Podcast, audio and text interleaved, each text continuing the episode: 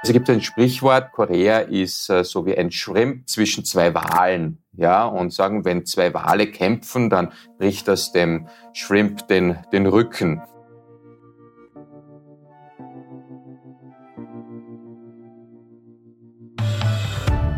Ja, was es genau mit den Shrimp und den Walen auf sich hat, um das und noch viel mehr geht es in der neuen Folge heute von Austria ist überall.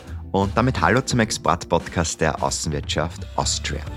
Mein Name ist Christoph Hahn und ich freue mich, dass wir heute wieder gemeinsam etwas weiter wegreisen, nämlich ins ostasiatische Südkorea zum WKÖ-Wirtschaftsdelegierten Wolfgang Köstinger.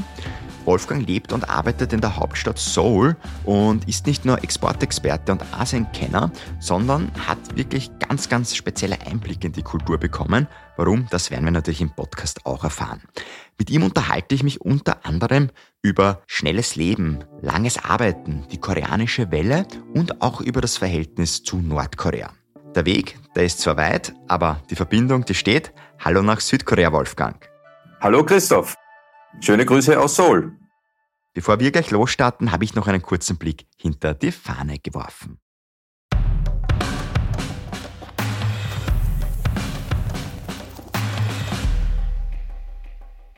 Haben Sie gewusst, dass Südkorea der größte Markt für plastische Chirurgie ist? Jede dritte bis fünfte Frau war schon unter Messer. Bekannter ist da wohl schon die Verwendung des Messers beim koreanischen Barbecue, wo vor dem Gast direkt am Tisch gegrillt wird. Das ist fast so beliebt wie das Nationalgericht Kimchi. Die Zubereitung von dem scharfen Kraut ist sogar zum immateriellen UNESCO-Weltkulturerbe erklärt worden. Wenn es aber nach dem Verzehr aufgrund der Schärfe zu einem Schweißausbruch kommen sollte, bitte nicht den Fehler machen und zur Abkühlung den elektrischen Ventilator über Nacht laufen lassen. Denn das geht laut koreanischem Aberglaube gar nicht gut aus. Dann schon lieber eine Mozartkugel essen. Die hat man ja vielleicht als Gastgeschenk für die Familie Kim Lee, Park oder Joy dabei. Und wenn Sie sich jetzt fragen, was es mit den vier Namen auf sich hat, ungefähr die Hälfte der Koreaner heißt so Nachnamen, denn es gibt nur etwas mehr als 270 Familiennamen für die gut 50 Millionen Menschen. Ein Brief an Frau Lee an das Unternehmen Samsung hat somit nicht die besten Chancen.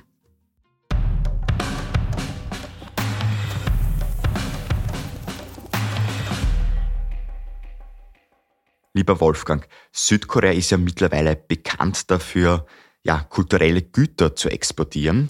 Ich sage nur Squid Game, also bekannte Fernsehserie, die jetzt auch in Österreich sehr beliebt ist, aber natürlich nicht nur da, sondern auch in Hollywood und einige Preise abgeräumt hat. Und ja, wenn man es in Hollywood schafft, dann ist man ja natürlich wirklich bekannt, kann man sagen. Aber jetzt nicht nur Film und Fernsehen, auch natürlich die Popkultur ist sehr beliebt. Man spricht ja auch ein bisschen von dieser koreanischen Welle. Woher kommt denn diese Popularität jetzt eigentlich? Was denkst du, dass Südkorea hier so populär geworden ist? Ja, die koreanische Welle wird hier auch Hallyu genannt. Das ist etwas, was ganz gezielt von der koreanischen Regierung sozusagen als Soft Power verwendet wird, um Korea im Ausland auch bekannter zu machen. Korea selbst ist ja ein relativ äh, überschaubares Land, von der Fläche her nicht viel größer als Österreich, also 100.000 Quadratkilometer circa. Und äh, dieses Hallyu, das hat schon angefangen so um 2000, also zuerst mit K-Drama und diese Serien, die waren sehr populär, vor allem in anderen asiatischen Ländern, in China, in Taiwan, äh, weit in Indien, Indonesien, Malaysia, Philippinen, Vietnam. Und der wirkliche Durchbruch bei diesen K-Movie ist dann gekommen natürlich mit dem Film Parasite von Bong Joon-ho, der ist 2019 als erster ausländischer Kinofilm überhaupt äh, mit dem Oscar ausgezeichnet worden. Und dann jetzt in letzter Zeit natürlich die Netflix-Serie Squid Game, die ebenfalls mit ganz, ganz vielen Auszeichnungen überhäuft wird. Und zu diesem ganzen Themenkomplex koreanische Kultur, koreanische Welle gehört natürlich auch K-Pop. Das hat vor allem ganz stark eingesetzt mit äh, dem Hit Gangnam Style 2012. Äh, ein Ohrwurm, wenn man so möchte. Das ist ein, ein richtiger Ohrwurm, ja. Also meine Kinder hören es auch jetzt noch gern und äh, war überhaupt das erste Musikvideo, das auf YouTube mehr als eine Milliarde an Views gehabt hat. Daneben aber auch jetzt die Erfolge von BTS, die in den Billboard-Charts ganz oben waren als K-Pop-Gruppe, äh, andere K-Pop-Gruppen wie Blackpink. Und es geht das Ganze weiter auch äh, zu K-Beauty ähm, mit äh, ganz, ganz äh, tollen Firmen und K-Fashion und in letzter Zeit auch koreanische Küche. Also wenn ich mich erinnere, vor zehn Jahren in Wien ein koreanisches Restaurant zu finden, das war nicht ganz leicht. Mittlerweile gibt es da eine gute und große Auswahl und es ist wirklich sehr, sehr populär geworden. Also man sieht, man muss als Wirtschaftsdelegierter nicht nur Experte für den klassischen Export sein, wenn man so möchte, sondern sich auch bei Film, Musik und Fernsehen und Essen auskennen. Genau, genau. Und das ist auch was, womit man auch äh, tagtäglich konfrontiert ist, also das Essen vor allem hier. Oft geben ja Musik, Film und Fernsehen ja gute Einblicke in die Kultur eines Landes. Noch bessere bekommt man, wenn man wirklich vor Ort lebt und arbeitet. Aber die besten hast vermutlich du bekommen, weil deine Frau ist ja Südkoreanerin. Jetzt möchte ich von dir keine Einblicke in deine Beziehung haben, aber ein bisschen so Einblicke in diese koreanische Seele. Wie ist denn die so? Ja, also das ist richtig. Äh, meine Frau äh, stammt aus Südkorea, aus Busan, um genau zu sein. Und ja, ich habe da schon einen äh, ziemlichen Eindruck auch gewonnen. Also mit meiner wir nicht nur in äh, Südkorea gelebt, sondern auch davor in Chile und in, äh, in Österreich. Koreanische Kultur ist eine sehr kollektivistische Kultur. Also es steht immer das Gemeinsame im Vordergrund. Das schlägt sich auch in der Sprache wieder. Also wenn Koreaner von ihrem Land, also von Korea sprechen, dann immer von Urinara, also unser Land. Oder wenn sie ihr eigenes Haus meinen immer Urichip, also unser Haus. Also die Leute hier sind sehr gesellig, gern gehen gemeinsam aus und im Ausland bilden sich auch sofort koreanische Communities. Also ich kann mich erinnern, wo wir in Chile gelebt haben, da hat es circa 3000 Koreaner gegeben und ein besonderes Viertel in Santiago Patronato. Äh, dort hat es dann alles gegeben von äh, koreanischer katholischer Kirche über koreanische protestantische Kirche, koreanische buddhistische Kirche und natürlich jede Menge an koreanischen Shops, Bars, Restaurants. Die Koreaner sind generell schon so, dass sie längerfristig planen, auch alle Varianten durchspielen, aber im letzten Moment dann oft doch wieder alles umstoßen und es ändert sich dann in letzter Sekunde äh, wieder alles. Ähm, was eine große Rolle in Korea spielt, ist auch äh, Hierarchie und vor allem das Alter. Also die ältere Schwester, die adressiert man nicht mit ihrem Vornamen, sondern mit der Respektform Onni oder Nuna, je nachdem, wo ein Mann oder eine Frau ist. Und äh, das zieht sich durch alle Gesellschaftsbereiche durch, egal ob das jetzt Schule ist, ob das ein Unternehmen ist, es zählt Alter, es zählt Hierarchie. Es drückt sich auch in der koreanischen Sprache insofern aus, als es dafür verschiedene Verbformen gibt. Also es gibt insgesamt fünf verschiedene Verbendungen, äh, mit denen man diese verschiedenen Hierarchiestufen ausdrückt. Also ich kann zum Beispiel zu einem Vorgesetzten äh, kann ich kein normales Jo, da muss dann ein äh, Chipsio oder so etwas äh, verwendet werden als, als Verbendung, um diesen Rangunterschied auch in der Sprache deutlich zu machen. Ja, koreanische Eltern, kann das von meiner Frau auch sagen, sind sehr ehrgeizig für die Kinder. Also da gibt's äh, Hakwon, also das sind diese Paukschulen. Äh, also bei uns noch nicht bis Mitternacht, weil die Tochter geht in die Volksschule, aber doch äh, so bis acht. Und die Regierung versucht es auch ein bisschen einzubremsen. Ja, also früher war Hakwon bis Mitternacht und danach gang und gäbe. Jetzt gesetzlich hat man das dann auf 22 Uhr begrenzt, äh, wird auch teilweise kontrolliert. Schaut mal, brennt da noch Licht bei den Hackwons? Äh, wobei einige Findige dann auch draufkommen sind, okay, die Fenster kann man ja abdunkeln und dass man eben dann doch länger noch unterrichtet, also bis elf oder zwölf. Wichtig ist auch noch, dass man großen Wert darauf legt, sich von Japan und China abzugrenzen. Also es gibt ein Sprichwort, Korea ist äh, so wie ein Shrimp zwischen zwei Walen. Ja, und sagen, wenn zwei Wale kämpfen, dann bricht das dem Shrimp den, den Rücken. Das will man natürlich nicht, deshalb versucht man das auch immer ganz gut auszutarieren. Also einerseits auch das Verhältnis zu China, ähm, aber auch möchte man sich mit den USA, das ja die Schutzmacht ist, äh, praktisch nicht verscherzen. Also es ist ein ziemlicher Drahtseilakt, den man davor hat. Gegenüber Japan gibt es natürlich gewisse Ressentiments. Man sollte sich dann auch davor hüten, das Meer zwischen Korea und Japan als japanisches Meer zu bezeichnen oder das Meer zwischen Korea und China als chinesisches Meer. Also es heißt Ostmeer und Westmeer im Koreanischen. Und ganz fatal wäre es überhaupt, die von Korea und Japan beanspruchten Felsen im Ostmeer mit dem japanischen Namen zu bezeichnen. Da wird dann auch bei mir zu Hause der Haussegen schief hängen. das wollen wir nicht. Und bei den Schwiegereltern vermutlich auch. Genau so wie du die Koreaner jetzt auch in der Freizeit erlebst, wenn wir uns jetzt auch im Geschäftsalltag anschauen, ist es dann sehr ähnlich auch dieser Ehrgeiz zum Beispiel? Haben die da auch einen extremen Ehrgeiz, Geschäfte abzuschließen? Wie würdest du das sehen? Ja, das ist im Alltag, wenn man sie ähm, so sieht, dann wirken sie eigentlich recht locker. Man macht keine Wochenendausflüge, fährt ans Meer, in die Berge. Shopping ist auch eine beliebte Freizeitbeschäftigung. Versucht dann aber doch, sich immer irgendwie zu übertrumpfen. Also wenn man zum Beispiel in die Berge geht äh, und die Berge hier sind nicht sehr hoch, also äh, kein Berg über 2000 Meter, eher eher niedriger und trotzdem sind die Leute ausgerüstet, als ob es äh, Expedition äh, auf den Mount Everest ginge. Also wirklich perfekt ausgerüstet nach dem letzten Schrei. Und äh, im Geschäftsleben selbst ähm, geht es natürlich weiter. Äh, was hier natürlich besonders bemerkenswert ist, ist die Schnelligkeit, die Dynamik. Es muss immer alles schnell gehen. Hier gibt es ein Wort dafür, das ist das Balli Balli, also schnell, schnell. Und das ist überhaupt der Leitfaden der, des koreanischen Geschäftslebens. Und es ist dann schon ziemlich tough und sehr von äh, Konkurrenzdenken geprägt. Du hast vorher auch schon die Sprache kurz angesprochen, auch die verschiedenen Hierarchieformen, die in der Sprache drinnen stecken. Wenn ich jetzt bei einem Meeting dabei wäre, wie läuft das denn ab? Da brauche ich ja eigentlich einen Dolmetscher dabei, oder funktioniert es eigentlich dann mit Englisch auch? Also ich muss dazu sagen, äh, Englisch ähm, ist zwar geläufig, aber natürlich nicht so wie in Europa. Gerade in den Führungsebenen findet man durchaus Leute, die in den USA zum Beispiel studiert haben oder die hier in Seoul in eine internationale Schule gegangen sind.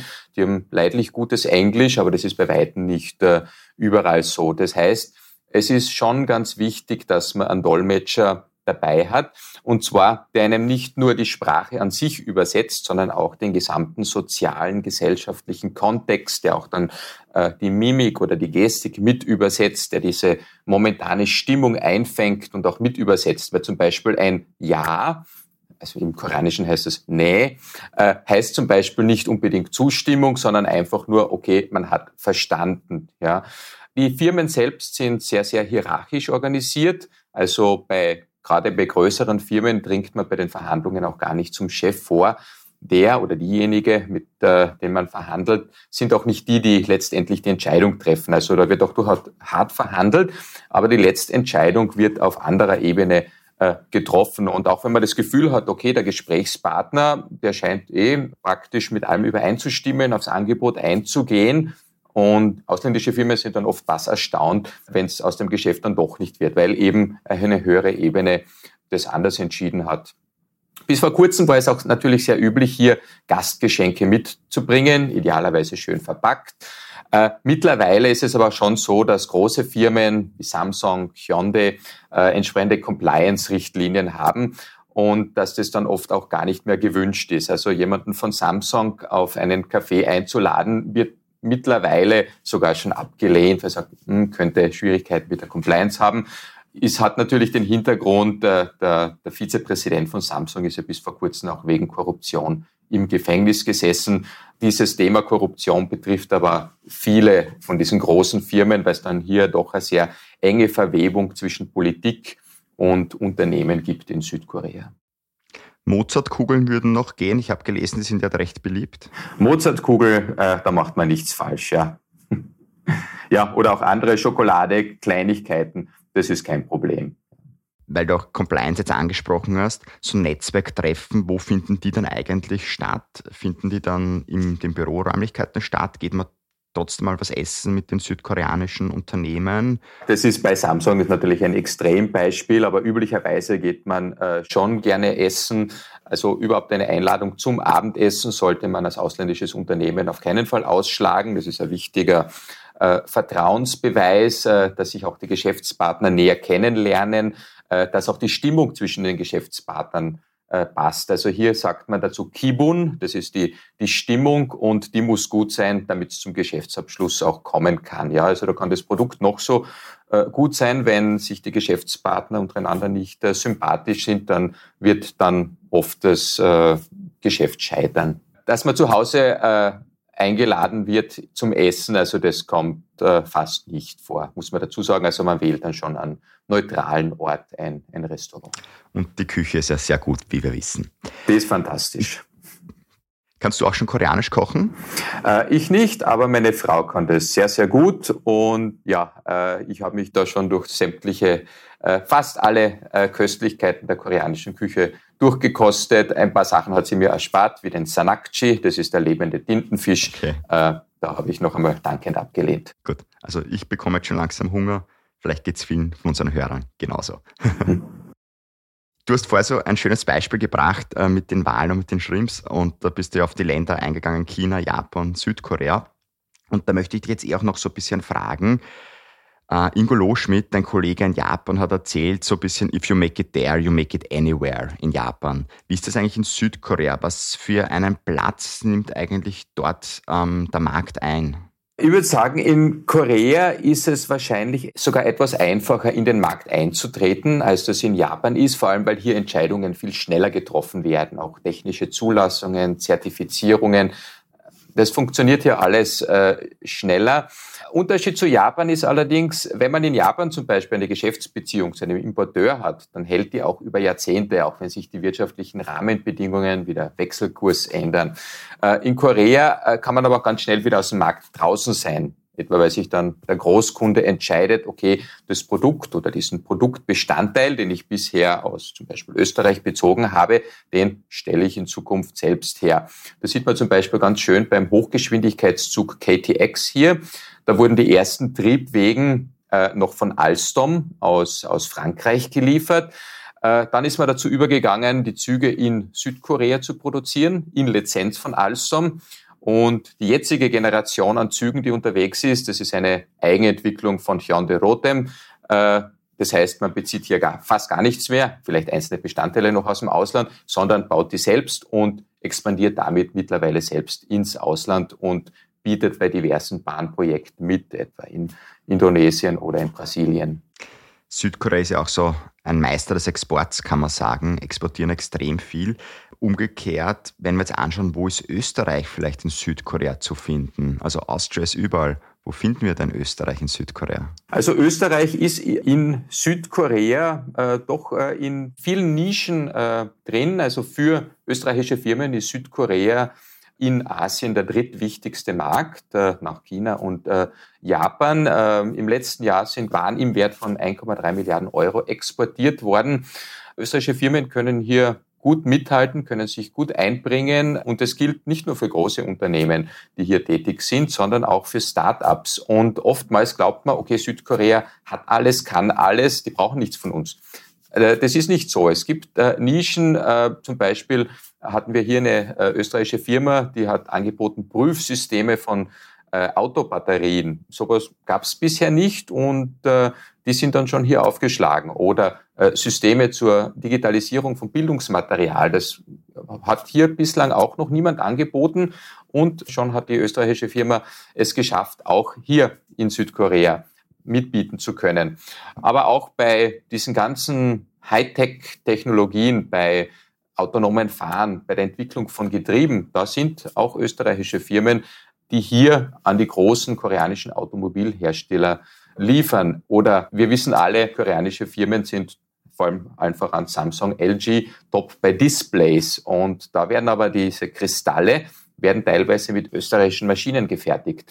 Dann natürlich Liftanlagen, Kabinenbahnen. Es gibt auch hier einige Skigebiete. 2018 haben hier auch die äh, Olympischen Winterspiele stattgefunden in Pyeongchang und auch in Bereichen, äh, wo man gar nicht glauben möchte, dass da Österreich punkten könnte, etwa bei Vibrationsdämpfern für die Schiffsantriebe. Und das ist jetzt zwar nicht ganz Hightech, aber allein im letzten Jahr hat Österreich Schweinefleisch im Wert von mehr als 100 Millionen Euro nach Korea exportiert. Also auch eine große Menge. Also man sieht, Austria ist wirklich überall, selbst in Südkorea sind wir natürlich am Markt tätig. Weiß man aber dann auch, dass es von Austria ist oder wird man da eher vielleicht mit Australia sogar verwechselt, weil sind ja doch ein bisschen näher dann? Australien ist geringfügig näher, auch nicht so nahe, wie man glaubt, sind auch zehn Stunden Flug fast äh, von hier nach äh, Sydney. Äh, bei den meisten Produkten, die im B2B-Bereich sind, da wissen oft nur die Spezialisten, okay, dieser Bestandteil kommt aus Österreich. Insgesamt hat aber Österreich bei Kultur- und Kunstliebhabern einen ausgezeichneten Ruf. Musikstudentinnen, Musikstudenten studieren ganz gerne an den Konservatorien und an den Musikhochschulen in Österreich. In Korea ist mir auch sehr bewusst, dass die Ehefrau des ersten Präsidenten der Republik Korea, die Franziska Donner, eine Österreicherin war. Sie hat dann auch bis zu ihrem Tod hier in Südkorea gelebt, war hoch verehrt hier. Äh, mit Australien wird man zum Glück äh, nicht sehr oft verwechselt. Äh, unser Glück hier ist, dass Australien im koreanischen Hoju genannt wird, während Österreich Austria ist. Die Verwechslungsgefahr ist damit einigermaßen gebannt. Das ist gut, weil deine Kollegin Christina Stieber auf den Philippinen gesagt hat, ja, da passiert es dann doch öfter, dass das heißt, ah, Australia und es ist eigentlich Austria. Wenn wir jetzt noch ein bisschen so am Markt blicken, was sind so generell Bereiche, auch die total boomen in Südkorea? Ich würde sagen, alles, was Hightech ist, äh, egal ob das künstliche Intelligenz, 5G, da ist Südkorea überhaupt äh, weltweit führend. Wenn mir jemand Dateien schickt und ich schaue aufs Handy, wie schnell das heruntergeladen wird, das habe ich bisher noch nirgends erlebt. 5G mit den diversen Anwendungen wie Metaverse auch, äh, spielt auch eine Rolle bei der Entwicklung von autonomen Fahren. Äh, ganz wichtig hier alternative Antriebsmöglichkeiten. Man ist beim Wasserstoffantrieb zum Beispiel eines der ganz, ganz wenigen Herstellerländer, die wirklich Autos zur Produktreife gebracht haben. Also es gibt den Hyundai Nexo, der verkauft sich ganz gut. Es gibt auch mittlerweile ein gut ausgebautes äh, Netz an Wasserstofftankstellen. Also die Infrastruktur für diese Technologie ist, ist vorhanden. Äh, weiter dann bei der Entwicklung von Batterien, von Feststoffbatterien. Da gibt es einige große Hersteller wie Samsung SDI oder SK oder LG, die da ganz vorne mitmischen, in der Robotik natürlich und an erster Stelle würde ich sagen Halbleitertechnik. Also Samsung, SK Hynix, die zwei großen Chaebols, äh, also diese zwei großen Konzerne haben einen Weltmarktanteil von 60 Prozent bei Speicherchips und äh, Samsung hat zum Beispiel Intel als größten Chiphersteller überholt. Und 2023 wird äh, auch die 3 Nanometer Fertigungstechnik eingeführt werden. Und da gibt es weltweit nur zwei Unternehmen, TSMC aus Taiwan und eben Samsung, äh, die das können. Ich muss sagen, das merken wir ja auch sehr stark, wenn es dort zu Lieferverzögerungen kommt. Dann spüren wir das in Europa ja wirklich intensiv. Ich möchte jetzt auch noch kurz was fragen, weil mir das sehr oft in den Sinn kommt und ob du mir jetzt recht geben würdest. Wenn man Korea hört, ist das oft einmal im ersten Moment fast ein bisschen negativ behaftet, weil man sehr schnell mal an Nordkorea denkt, weil da gibt es natürlich bei uns auch eine mediale Berichterstattung, die natürlich nicht positiv ist.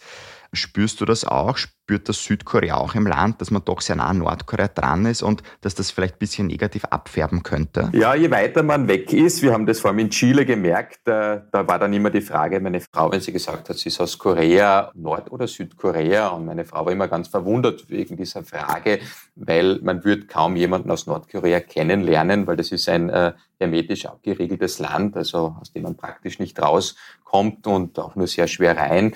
Im täglichen Leben merkt man das hier eigentlich nicht. Äh, obwohl wir hier in Seoul praktisch nur 50 Kilometer von der Grenze, also von der äh, demilitarisierten Zone sind, äh, spürt man das überhaupt nicht.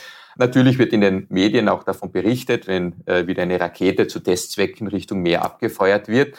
Aber man hat diesen Zustand schon seit Jahrzehnten und es gibt jetzt hier keine Angst oder Panikreaktionen darauf. Da dreht man eher die Augen über, denkt sich, oh, der schon wieder. Auf militärischer Ebene ist es wieder ein bisschen anders. Da ist man natürlich auf der Hut. Es sind insgesamt knapp 30.000 äh, US-Soldaten in Südkorea stationiert. Die Verteidigungsausgaben betragen hier 2,8 Prozent vom BIP, also weitaus mehr als der Schnitt der NATO-Länder. Und für junge Männer herrscht hier eine Wehrpflicht von zweieinhalb Jahren, waren sogar schon drei Jahre. Das heißt, das Land ist äh, ziemlich hoch gerüstet, um für einen Ernstfall, der hoffentlich nie kommt, gerüstet zu sein.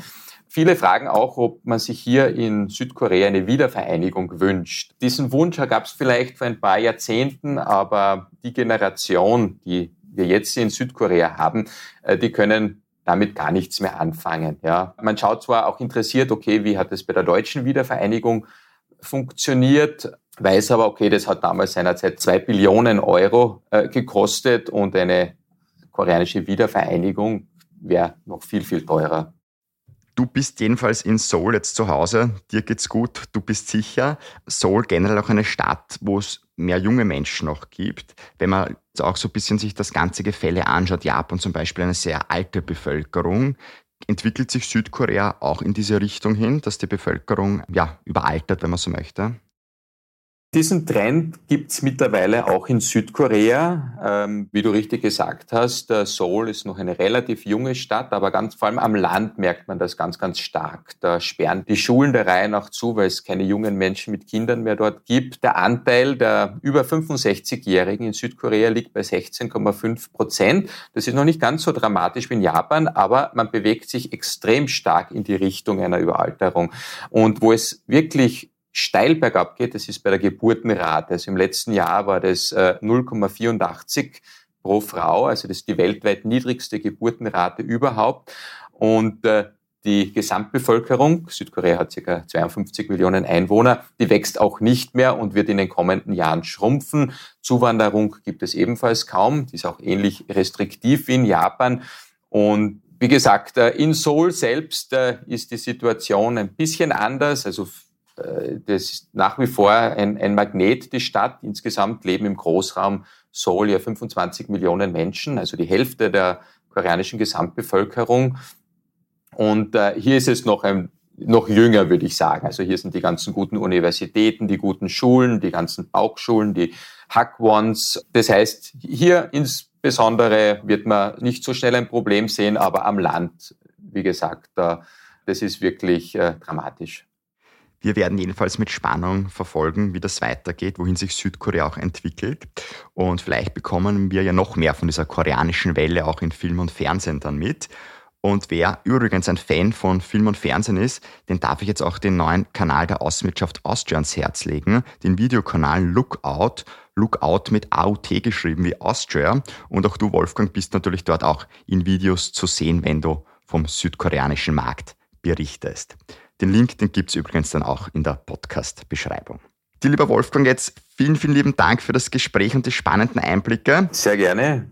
Wie lässt man eigentlich einen Tag in Südkorea ausklingen? Ist ja schon etwas später bei dir. Es ist noch nicht ganz so spät. Äh, bis vor kurzem war es auch so, dass Mitarbeiter von koreanischen Unternehmen durchaus bis 22, äh, 23 Uhr im Büro waren. Dann ist, danach ist man mit den Kollegen noch gemeinsam etwas trinken und essen gegangen äh, nicht nur mit den Kollegen, dann auch mit dem Chef vor allem, der das dann auch erwartet, dass da jeder dabei ist und dann äh, nach Mitternacht mit der letzten U-Bahn nach Hause. Durch die Pandemie hat sich natürlich vieles geändert. Sperrstunde vorverlegt auf 21 Uhr. Vor allem große Unternehmen setzen verstärkt auf Homeoffice. Und im letzten Jahr wurde etwa die wöchentliche Höchstarbeitszeit von 68 Stunden auf 52 Stunden gesenkt. Das ist noch immer ganz viel, aber äh, ja, die Leute gehen gerne fort am Abend und äh, es ist praktisch eine Stadt, die niemals schläft. Enden wir sozusagen mit New York heute. Ja, danke, ja, genau.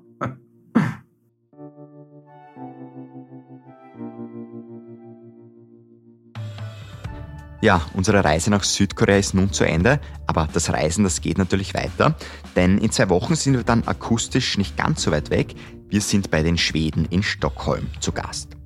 Und wie gut wir den Norden Europas wirklich kennen, das werden wir dann bei Martin Glatz herausfinden. Ein kurzer Aufruf aber jetzt noch vorher von mir. Falls noch nicht getan, bitte auf Abonnieren beim Podcast klicken und vor allem auch Freunden und Bekannten von Austria ist überall erzählen. Vielleicht haben Sie ja auch Lust, mit uns neue Kulturen kennenzulernen oder einfach wieder mal bereisen zu wollen. Ich würde mich jedenfalls sehr freuen. Das war's nun für heute. Bitte gesund und ja, optimistisch bleiben. Bis zur nächsten Folge. Mein Name ist Christoph Hahn und nicht vergessen, Austria ist überall.